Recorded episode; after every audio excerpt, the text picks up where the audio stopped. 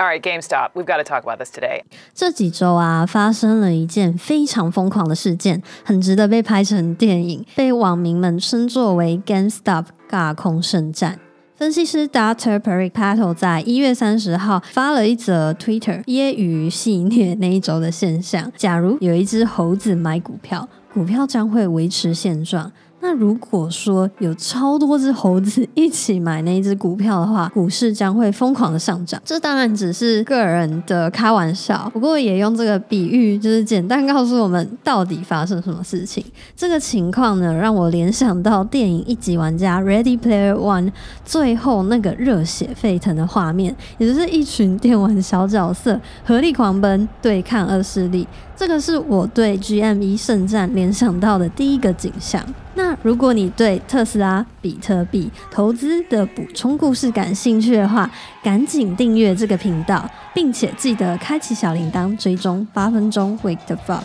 你或许会好奇，说这一切的一切到底是怎么开始的，又如何就是演变成现在那么夸张的一个情况？英国广播公司 BBC 它就指出了，GameStop 它是一家美国电子游戏零售商。那我们现在讲求的是一个网络串流的一个年代嘛，GameStop 它却仍然就是专售实体电子游戏，所以令它的业务表现非常难跟上我们现在的时代。Twenty-two million dollars in three fucking hours. 零一九年，它总共亏损了七点九亿的美元。究竟为何大家这么的生气，这么的火大呢？每个人心中都有一家不可侵犯的杂货店，你的是什么呢？欢迎在底下留言告诉我们。GME 正巧就是许多美国宅宅们的回忆所在。以前这个游戏商给了大家美好的回忆，现在他们遇到困难了，就是换我们站出来帮忙的时候了吧？GameStop 的股票一系暴涨，原因就是因为这些散户投资人利用了美国版 PPT 之称的 Reddit 论坛，发起了一个全民活动，号召大家购入 GameStop 的股票，让它的股价疯狂上涨，破坏这些尝试做空 GameStop 的投资基金公司。而这个计划名称呢，就是 YOLO，You Only Live Once。从二零二零年末到二零二一的年初啊，GME 的股价当时是持续下跌的。可是当这一群韭菜散户疯狂的买进，巨头们就怕了。这时候造就了韭菜们的第一场胜利。诶，等一下，为什么是韭菜呢？我来说说韭菜吧。水饺中常常吃到的那一种韭菜，它是个适应力非常顽强的植物。抗寒之外呢，照个阳光，浇个水，就能不断长出韭菜。三点零。但它同时又非常容易被收割。Heaven Raven 注解比喻的很好，等到股市暴涨到差不多的时候，大户们便会一窝蜂的卖出股票，信息慢的散户呢就会被套在高点。但是不久还是会有新的散户进来，无脑冲进市场，因此被戏称为韭菜。那通常韭菜们就是等着被收割的那一群不起眼的存在。可是这一次，韭菜却让大家看到他们的韧性。Morgan Housel 他曾经说过，权力都是暂时性的。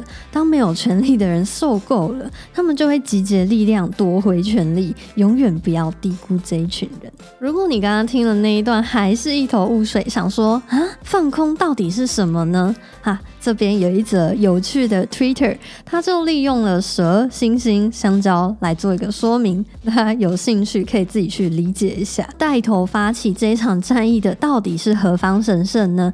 根据《华尔街日报》指出，他是来自于麻州的三十四岁财务顾问吉尔。有个两岁女儿的吉尔，近期才刚离开美国万通人寿的行销部门。其实他对金融理财是有一定的认识，并非一般的素人散户。面对这么疯狂的暴富行为呢？正常来说，散户们在金融棋盘内比较像是等待被收割的韭菜嘛。可是这群韭菜无非是试图团结起来，想要推翻资本主义的高墙，所以逼得华尔街的巨头们使出散户只能卖不能买的招数，以免他们的亏损持续的被扩大。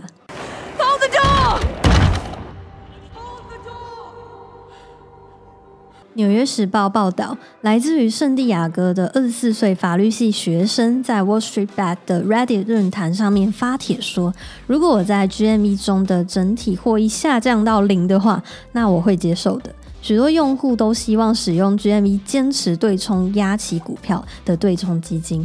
他表明说：“我们对我们将获得个人利益没有太大的兴趣，但我们希望世界跟其他的地区能看到什么，以及对冲基金所受到的惩罚，以此来惩罚他们一直在做的事情。”在多家对冲基金做空 GME 蒙受了巨大的损失之后，包括罗宾汉 （Robinhood） 等热门券商，他们就使出了限制措施，期盼让市场降温。可是这个举动就引发了股民的不满，希望可以要求赔偿。这时候，马斯克也跳出来声援散户喽。在二十九日的时候，他曾经发了一则推文，呛下说：“你不能卖不属于你的房地产，你也不能卖不属于你的汽车，但你可以贩售你不持有的股票吗？这全部都是 bullshit。”他痛批做空就是诈骗。That was killer.